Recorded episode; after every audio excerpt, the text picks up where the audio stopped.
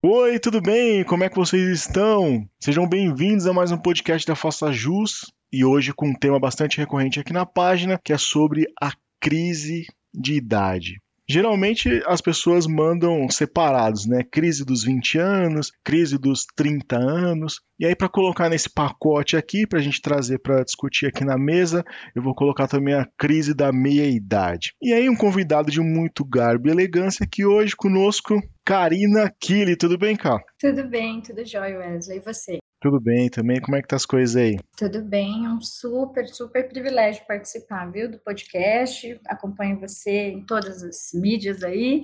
Então, é um privilégio para mim. Obrigado pelo convite. Imagina, obrigado. Eu que agradeço pelo aceite, cara. Eu sei que eh, a gente está gravando esse podcast hoje num domingo. Eu sei quanto que deve ser corrido aí sua agenda. Conseguir um tempinho aqui pra gente, eu agradeço bastante, cara. Imagina, imagina.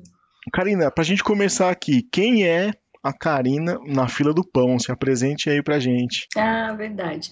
Então, meu nome é Karina, né? Eu sou psicóloga, sou formada aqui em Sorocaba, eu sou de Sorocaba, né? Interior de São Paulo, importante, tem gente de todo lugar ouvindo aí, né? Ah, legal. Eu sou de Sorocaba, então eu me formei em 2005 aqui em Sorocaba mesmo, pela Unip, sou psicóloga. É, trabalho na área clínica desde então, mas trabalho em outras frentes também. Tenho uma empresa de prestação de serviços na área de recursos humanos e trabalho também desde 2014 numa área que é relativamente um pouco nova ainda, é, que é a área de psicossocial. Olha que, é que demais. É, é para quem faz traba, trabalha com cargos de risco. Então, faço essa avaliação também nas indústrias.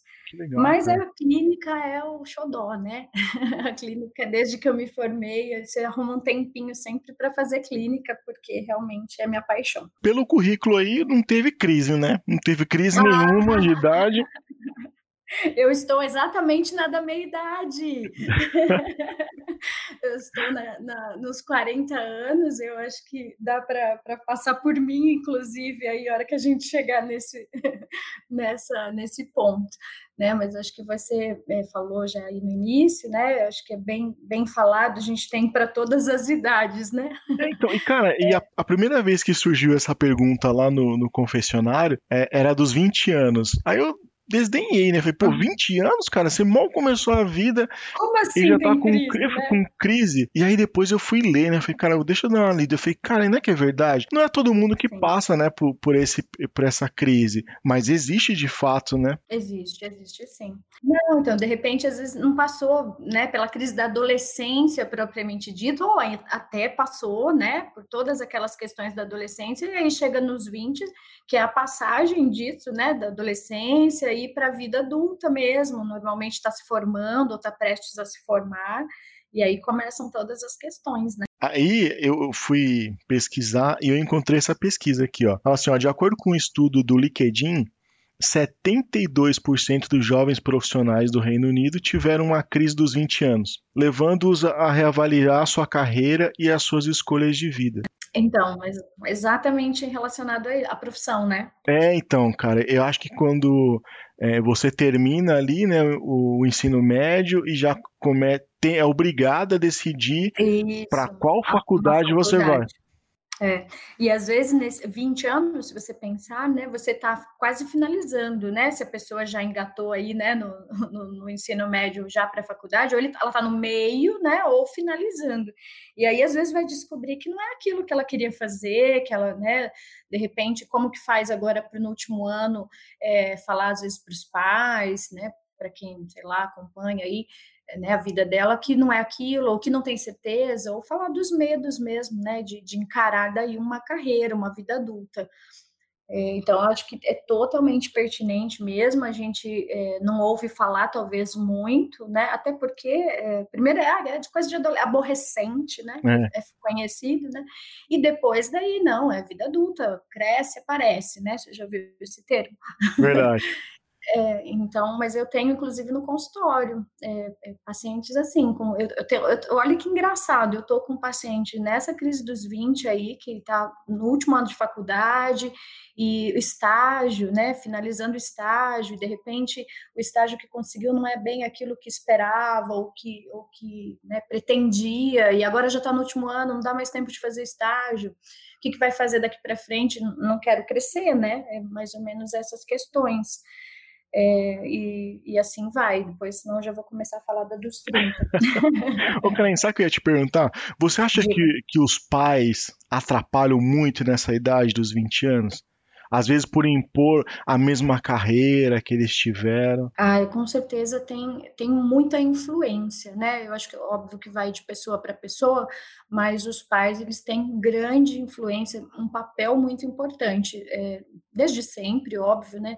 Mas nesse momento também, né? Então, se é aquele pai que apoia, né, que houve, primeiro isso, né, lá na escolha mesmo, né, de deixar o uhum. filho fazer a escolha sozinho, né, é, e depois, se de repente, realmente, nesse momento de eu estou quase me formando, estou no meio da faculdade, não é isso que eu quero fazer, tem filho que não tem coragem nem de sonhar em é. falar isso para o pai e para a mãe, né? Eu pergunto porque eu lembro, quando assim que eu terminei o ensino médio, a minha família inteira trabalha na área da saúde. E uhum. aí, minha mãe nunca falou, não, você tem que também trabalhar na área da saúde, mas ficava meio que indiretamente me forçando ir para esse lado. Sim. E aí eu acabei fazendo, a primeira faculdade que eu fiz foi de enfermagem. Eu falei, pô, cara, Nossa. eu achava legal, né, a forma que minha mãe se doava no trabalho, forma, eu achava muito legal. Mas eu confesso que eu iniciei essa faculdade e falei assim, cara, eu vou fazer enfermagem porque minha mãe vai ficar feliz. E aí quando chegou no segundo ano, Aí eu, eu, caí em si e falei, cara, o que, que eu tô fazendo aqui? Eu não gosto de nada disso, uhum. cara. Isso aqui não tem nada a ver não é comigo. É, é eu falei, meu, eu não gosto disso. É, enfim, hoje eu trabalho na área da saúde, mas eu sou formado em administração, e aí fui pro lado de TI, e sou escritor, mas, sabe, eu tive que ter essa percepção. Eu falei, cara, eu tô fazendo isso aqui para minha mãe, não é por mim. Aí eu tive que parar e aí, e aí sim começar a faculdade que eu queria fazer. Então, você passou exatamente por esse processo, né, de avaliar aí o que, que era seu de verdade, né, nisso tudo, na escolha. Porque senão você corria o risco realmente de finalizar e ficar numa profissão, que isso é muito comum, infelizmente, né? Numa profissão infeliz, né? Numa profissão que não te faz feliz, na verdade, né? Só para agradar mesmo, né? Só por ser a escolha, é muito comum isso mesmo, né? É, é carreira dos pais, né? E já é médicos, então na área da saúde, na área do direito, né? Que aí já vem com negócios às vezes e o filho se sente realmente muito, muito, é, não é forçado, né? Mas é, que às vezes é imposto mesmo, né? Uhum. Mas hoje eu acho que menos até. Claramente. Né? É é, exatamente. Hoje eu acho que vem de uma maneira mais sutil, mais velada, né? Verdade. Mas existe essa pressão, com certeza. E aí a pessoa precisa fazer como né, você fez. Opa, peraí, o que, que eu estou fazendo, né? Para quem é isso tudo, né? É muito irresponsável da minha parte se eu falar para os jovens, falar assim, cara, relaxa, respira. Se você começou um curso que você não quer fazer, se você descobriu que não quer, para e começa outro. É irresponsabilidade falar isso ou não? Não, acho que não. Acho que eu, a, a, primeira coisa é assim, não está feliz, para. Para e vai olhar o que que, né, o que que está acontecendo, o que exatamente não te faz feliz aí, né? E poder procurar realmente as respostas aí, os caminhos possíveis, né? É, eu sei que vai ter pais que vai te ouvir de repente e vai querer matar você. você falar assim. Mas é, eu acho que a, né, a pessoa tem que entender realmente, ela tem todo o direito, né? É uma coisa que vai depois realmente para a vida toda, né? Se ela é. não, não fizer essa escolha no início, né? Verdade. Aqueles testes de, de aptidão funcionam? Você acha que dá uma direção mesmo? Ah, eu acredito que sim. Eu acredito que sim. Eu já tive algum contato no início, assim, de formação, mas é, a, a, lógico, né, o, o, adolescente, o jovem precisa realmente levar bem a sério aquilo, precisa ser muito sincero, né, porque são, não são projetivos os testes, né, são realmente de escolhas ali, então, às vezes já uma indecisão anterior faz com que seja muito difícil de participar dos testes, inclusive, né, mas, mas se ele tiver envolvido naquilo mesmo, falar, não, olha, eu vou levar isso a sério, é, tem, acho que tem profissionais e trabalhos maravilhosos, assim, nessa área de orientação vocacional. Ah, ótimo. Vamos pular agora para os 30 anos, porque esse aí eu senti. Eu tive é? nessa crise. Essa bateu como uma crise mesmo, então. Eu, eu tô me sentindo, eu tô me sentindo num consultório aqui, Karina. Eu tô... Ah, que delícia, então, que bom. Cara, eu, eu lembro das, da crise dos 30, porque eu assisti um, não sei se foi um documento, não sei, se foi um filme, um documentário, não sei, que a meta do cara era ter um milhão aos 30 anos. E aí, quando eu vi aquilo, eu com 30, eu falei, cara, eu não tenho nenhum celular bom quanto mais um milhão. Eu falei, não é possível. Com 30 anos eu tenho que ter uma fortuna, tenho que estar tá casado, tenho que estar tá com um filho. Eu já tinha um filho já, né? Mas eu falei, cara, como assim? É, eu acho que é exatamente a crise dos 30, eh, se o jovem que passou pela dos 20 achou que foi difícil, se prepara para dos 30, né? É, porque realmente eu acho que aí vem é, toda a pressão da sociedade daí como um todo, porque nos 20 eu acho que seria mais família, né? A pressão de quem está perto, do cuidador, do, do, sei lá, da família mesmo. Uhum. Agora, dos 30 é a sociedade mesmo que dita entre aspas aí, né, as regras, né, que você tem que realmente estar tá casado, que você tem que ter filho, que você tem que ter viajado não sei quantas vezes para não sei quantos lugares, que você tem que ter seu primeiro milhão, a sua empresa, ou escrito um livro, você no caso escreveu. então, daí realmente, aí a gente pode, acho que devagar que assim, ó, de um monte de cobranças que, que pega aí a dos 30. Acho que a uma, né, grande parte essas aí mesmo, né? Filho, casamento, é, carreira, né? Já ser, ser bem sucedido. É. É, e às vezes é o que, que eu estou fazendo, né? Você, você acha que as mulheres sentem mais? Fala assim, pô, eu, eu vejo alguns comentários assim, ah, mas fulana de tal já é mãe, e não sei o quê. Será que eu vou ficar uhum. muito velha para engravidar? Sim, é, então, é muito, muito comum, exatamente. Agora eu já tô com 32, eu já ouvi falar. E quando? Agora até eu arrumar um pretendente, até, até eu engravidar, pronto, já acabou a vida para aquela pessoa, né? Às vezes a sensação é essa. Então, realmente, mas não sei se tem a ver com gênero. É, eu acho que é muito particular mesmo né, do como a pessoa encara, mas eu penso sempre, é, Wesley, que é uma questão muito anterior, né, é do quanto já está organizado internamente um monte de outras coisas, né, até chegar e estourar, entre aspas, todas, todos esses questionamentos, né. Eu acho que se comparar com outra pessoa é sempre um erro, cara. É, Porque a gente, a gente não sabe quais oportunidades aquele cara que juntou um milhão teve. De repente ele recebeu uma herança de 998 mil. Então, para ele chegar a um milhão foi muito fácil. Ficou mais fácil. É, né? então a gente, a gente, nunca deve se comparar, né, cara? Porque a gente não sabe não, como que é a história do outro. É, essa é a pior coisa mesmo, né? E em tempos de, de, de de mídia mesmo, né, do que a gente está vivendo, eu acho que é, é, talvez a maior dificuldade mesmo para o ser humano, né, é comparar, é olhar só fotos felizes, só, né, é, é, é, tudo muito, é tudo muito bonito, né, no que a gente vê na, na, rede social, por exemplo, né, é só o perfeito, ninguém coloca lá, então se ele atingiu lá o, o milhão, realmente, a gente não sabe nem que, em que condições, e todas as outras coisas que ele, de repente, deixou, né, de ter para alcançar aquilo, então, acho que é, é, é, o pior caminho mesmo, é a comparação, né? É, você falou uma coisa é, verdade aqui, as redes sociais enganam muito, cara. Demais, demais, porque aí você, lógico que só posto bonito, né? É, então, ninguém ninguém é, é, mostra os tombos que a pessoa leva. E as condições. É, verdade, cara, bem complicado mesmo. É, então, e isso acho que faz com que aflore muito mais as crises, sejam elas, né, dos 20, dos 30, dos 40, ou da existência como um todo, né? Eu li, eu estava lendo aqui alguns sintomas das crises dos 30. Aí tem alguns aqui, vamos ver se é verdade. Hum, o calma. primeiro, você não tem mais ânimo para aceitar convite de festas que passam da meia-noite. Ai, puxa vida. Pelo menos para mim, isso aqui é real e oficial. Ainda nos 30 já, então? Ó, prefere o conforto à elegância na maioria das vezes. Eu prefiro o pijama mesmo, verdade. o roupão, né, que você andou postando. É, exatamente.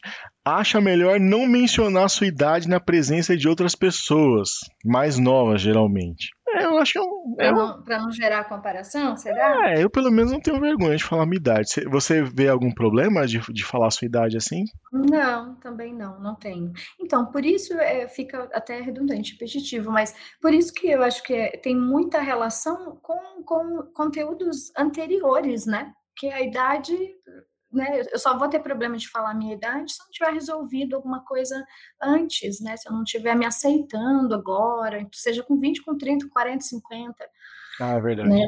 Não é? Aí tem um outro que fala: sua opinião mudou sobre ideias, gostos, hábitos, atividades, o seu trabalho e até a presença de algumas pessoas perdeu sentido na sua vida. Caramba, isso aqui é verdade, hein, meu? Isso acho que é, não, bom, 100% não dá, porque é unânime demais, né? Mas isso é muito verdade, né? Eu acho que Cara, é isso verdade. é, isso é muito real. Eu, eu, mudei, eu realmente mudei os hábitos. Tem coisas que eu achava que era imprescindível antes e hoje eu já não dou a mínima. Uhum. Tem parte de. Tem algumas. do amadurecimento mesmo, né? Pô, que. Cara, isso aqui é verdade. Eu vou até publicar isso aqui depois. E tem alguma receita de bolo, Karina, pra passar por isso? Pela Ah, crise dos tem. 30? Pior que não tem, né? Eu gostaria de falar que tem, para você publicar para os seus seguidores. Ah, acho que o Mas segredo é se aceitar, né, cara? Eu, Tá bem ia falar, resolvido, né? É, eu acho que não é receita de bolo, mas é, é isso, é se aceitar, é ir buscar ajuda se não tiver, né, feliz, é de não achar que sentir mal ou, ou estar em crise é normal e, e, portanto, eu preciso continuar assim. É não, é de, é de, acho que realmente buscar meios de ser feliz mesmo, né, seja qualquer idade. Agora a tenebrosa crise da meia-idade. Essa é punk, hein?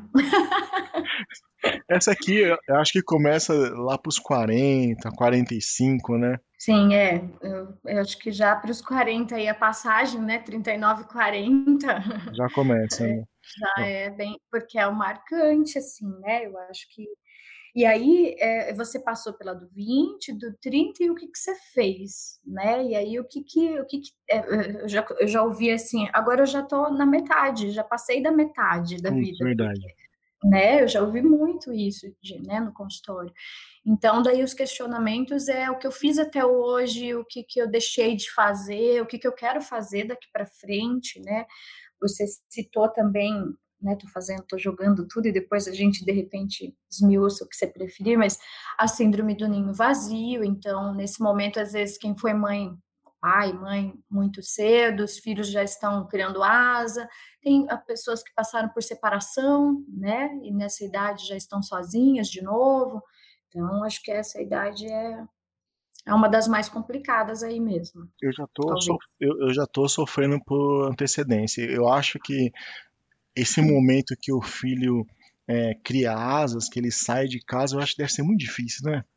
Nossa, esse deve ser bem, eu não passei por isso ainda também, né? Mas eu também tenho uma filha, é, mas ela tem 10 anos ainda, mas eu só de imaginar, assim, né, algumas coisas, a gente já realmente fica, é, então, e até por empatia, né, de ouvir de outras pessoas, você vê o quanto realmente precisa, né, trabalhar isso internamente, né, porque é, era, sei lá, né, se você é casado, é, pai, a mãe, o filho eram três, e de repente volta a ser dois, aí você tem, pode ter crise no casamento, é, se você já é só você e o filho, aí você fica sozinho. Então é uma série de consequências, entre aspas, né? Para essas mudanças da vida, assim, né? Verdade. Eu tava lendo aqui, fala assim, essa fase da vida pode ocasionar insegurança, ansiedade e, e Uhum. baixa autoestima. Aí tem algum, alguns fatores, que é as alterações hormonais, crises profissionais, casos extraconjugais, como assim? Como assim? É o que Cara, mais, né? sério, acontece bastante nessa, nessa... Ai, acontece, acontece. As pessoas estão se questionando exatamente isso, que eu fiz até aqui, né? E aí o casamento é, uma das, é um dos questionamentos, né? A relação, às vezes são relacionamentos muito longos, que já, né, é 20, 20 anos, né? Uhum. 15, 20 anos. E, e, aí eu estou repensando várias coisas, né? Acho que o relacionamento é, é, um, é uma das situações também. Você citou a profissional, né? Às vezes tem o desemprego, tem a questão de não, ai, de não me ver mais feliz, na, não me vejo mais feliz na, nessa profissão e eu quero mudar, e aí aquilo também te tira o chão, né? É, eu acho que a minha maior preocupação é, com antecedência, chegando uhum. nessa idade, uma é a síndrome do ninho vazio, do filho quando uhum. vai embora, e a, a, a, crise profissional também eu, eu me preocupo bastante, assim, porque teve um período que eu trabalhei num hospital aqui em São Paulo, e hum. eu, sempre, eu sempre trabalhei na, na área da TI, né? E eu tinha um colega de trabalho que ele, era bem mais velho que eu, tinha lá seus, seus 50, 50 anos, 55 anos, e ele foi desligado da empresa.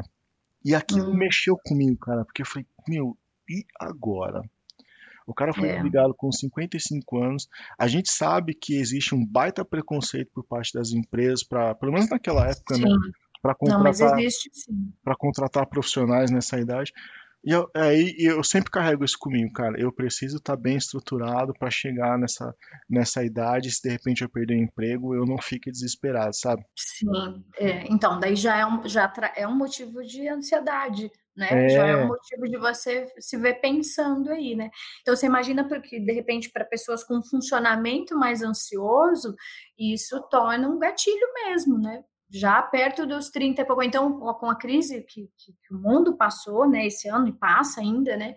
Com muita demissão, com um monte de ajuste, essas pessoas já nessa idade já tem esses questionamentos. E agora? E se agora o próximo for eu, né? Você acha que com essa época que a gente está vivendo da, da, da, pandemia tem agravado os problemas de ansiedade, depressão? Olha, eu sinto que, é, não, sem, sem nenhuma base em estudo, em estatística, tá? Eu, eu posso dizer pelo, pelo meu trabalho aqui. Uhum. Infelizmente, tem sim, Wesley. Eu tenho visto, não só no consultório, mas nas empresas também. A gente é, passou agora pelo Setembro Amarelo, né? Uhum, e, verdade. E, foi um, foi assim, acho que casos muito complicados que eu vi, até por desenvolver esse tema nas empresas e tal. E você, né, acho que dá para ver o quanto que isso vem, agrava mesmo com essa questão da pandemia. Então, eu acho que trouxe sim muito mais, muito mais é, problemas psicológicos mesmo para nossa sociedade.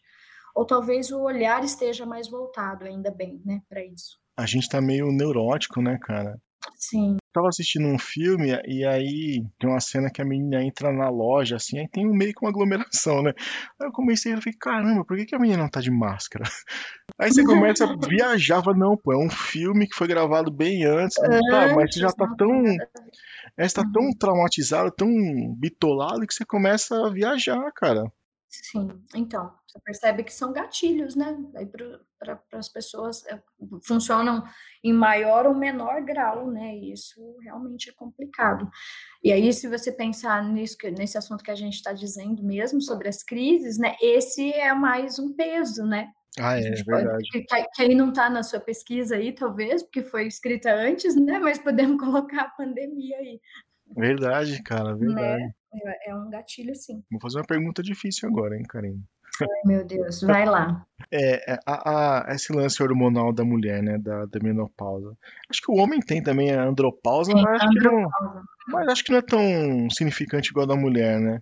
É, da mulher é bem pesado, né? É. Para algumas mais, inclusive, né? Cara, interfere muito mesmo na vida da mulher, cara? É uma mudança, é um divisor de águas assim? Então, eu acho que é bem relativo, né? Tem mulheres que passam por isso e, né, assim como tem mulheres Sentem mais, né?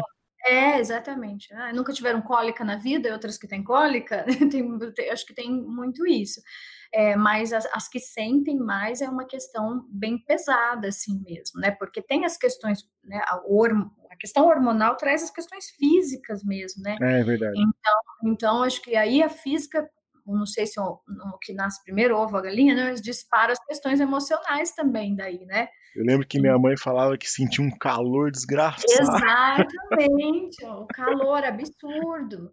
Né? É tudo, tudo fica meio desregulado até você conseguir ajustar aí, né? Então, isso mexe com autoestima, isso mexe com uma série de coisas da mulher, né? Verdade. Eu tô indo aqui porque eu lembrei que eu, eu ia na casa da minha mãe e tinha ventilador pra todo lado, assim, ventilador na sala, ventilador no quarto. É, coitada, eu penso que fácil. Mas passa, né? Também tem medicação para isso também, Isso, né? então é até ajustar realmente, né? Até você conseguir estabilizar os hormônios de novo, né? É, e é bom contar com, com a paciência e compreensão, empatia do parceiro, né, cara? Isso, exatamente, exatamente. Aí, né, mais uma coisa, porque aí se a relação aí já não tem isso, se torna mais um peso, aí é mais uma pedrinha, né? Mais um pontinho ali, né? Karina, passou muito rápido, cara. Meia hora né? já, eu voou. A gente discutiu aqui sobre três décadas, três fases, três idades e aí passou voando, cara. Você viu só que delícia? Demais, falar? sensacional. Ô, Ca- eu já tô te chamando de Caja. Pode, fique à vontade. Como é que favor. Eu já me sinto íntima, acompanho tudo aí, Tamo né? em Já- casa, pô. Como é que o pessoal te acha nas redes sociais? Ou no consultório? Quais os seus contatos? Então, é... puxa vida, eu não tenho muito, assim, divulgação de contatos é, é, de empresa, tudo é Karina Kili mesmo, né? Tanto no Instagram quanto no Facebook, mas são pessoais, mas pode adicionar, não tem problema, mas não é voltado para o profissional. Aham. E é isso, né? Acho que Instagram e Facebook. Ah, beleza. Cara, obrigado. Karina, Karina com C, né? Meu nome. Karina com C, isso aí. Kili com QI. QI, isso aí. Isso aí. Cara, muito obrigado, cara. Valeu mesmo pela participação. Foi bastante esclarecedor. Que delícia, eu adorei, de verdade. Falei para você que eu estava nervosa, né? Durante a semana, mas foi super tranquilo, adorei mesmo. Muito obrigada. Eu sou suspeito pra falar porque eu gosto muito desse formato de podcast, cara, porque é um bate-papo mesmo. Um bate-papo. E Fica gostoso para quem faz e para quem É. ouve, né? é, tô sentindo uma falta danada, cara, de gravar pessoalmente. Pessoalmente é melhor ainda, cara, porque você vai conversando ali e nem vê o tempo passar. Ah, eu imagino. Não- Estou disponível aqui, ó. Se voltar, Ah, estou disposta aí. pode deixar. Eu Não vejo a hora de acabar essa pandemia, cara. Pelo amor de Deus. Vamos torcer. Eu acho que eu precisava só finalizar falando, eu já falei em algum momento, né? Mas para as pessoas buscarem terapia, vai buscar ajuda, vai buscar alguém para falar das angústias, das crises, das cobranças internas aí, né? Acho que é importante para passar, pode passar de uma maneira mais, mais tranquila, né? Ah, é. Ah, infelizmente a gente tem esse preconceito aqui no nosso país. É cultural isso, que a gente acha que, ah, vou fazer terapia, vou procurar um psicólogo porque eu tô doido, procurar uma coisa. Doido, E não é, né, cara? Não, não tem nada a ver. Ou então porque não tem um problema tão absurdo, um problema tão, né? Precisa ser uma coisa gigantesca. Ai, uma crise de meia idade ou uma crise dos 20, dos- dos 30 não é, não é justificativa. Mas, mas é sim, né? Eu acho que precisa cada vez mais a gente poder expandir mesmo. Eu acho até sensacional. Você faz um trabalho muito legal aí, sempre eu vejo, né? Vai procurar terapia, vai buscar ajuda, porque é, é é poder fazer as pessoas levarem uma vida mais leve, né? Eu acho que é essa é a missão, eu penso. É, exatamente, cara. A gente cria tantas paranoias, cara, e ter um profissional pra cuidar só dessa parte da sua, da sua saúde mental, pô, cara, é espetacular.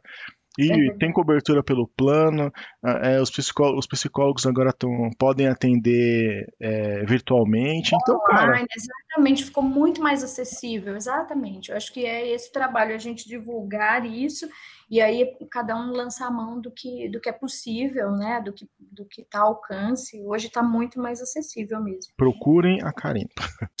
Ai, obrigada. Então é isso, cara. Obrigado. Valeu Obrigada mesmo. Você também. Um beijão.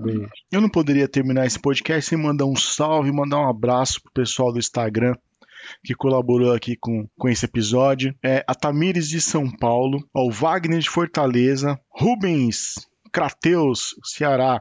Essa página é top.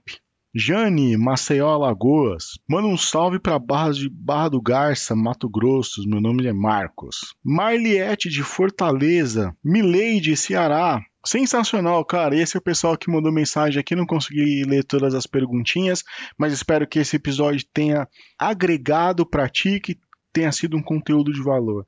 compartilhe com seus amigos, me marquem nas redes sociais, nos stories para poder repostar. Beleza? É isso. Esse episódio está disponível para download no site da Faça Jus, www.façajusdasuabarba.com. Tem todos os episódios lá para você poder baixar. É isso. Fui!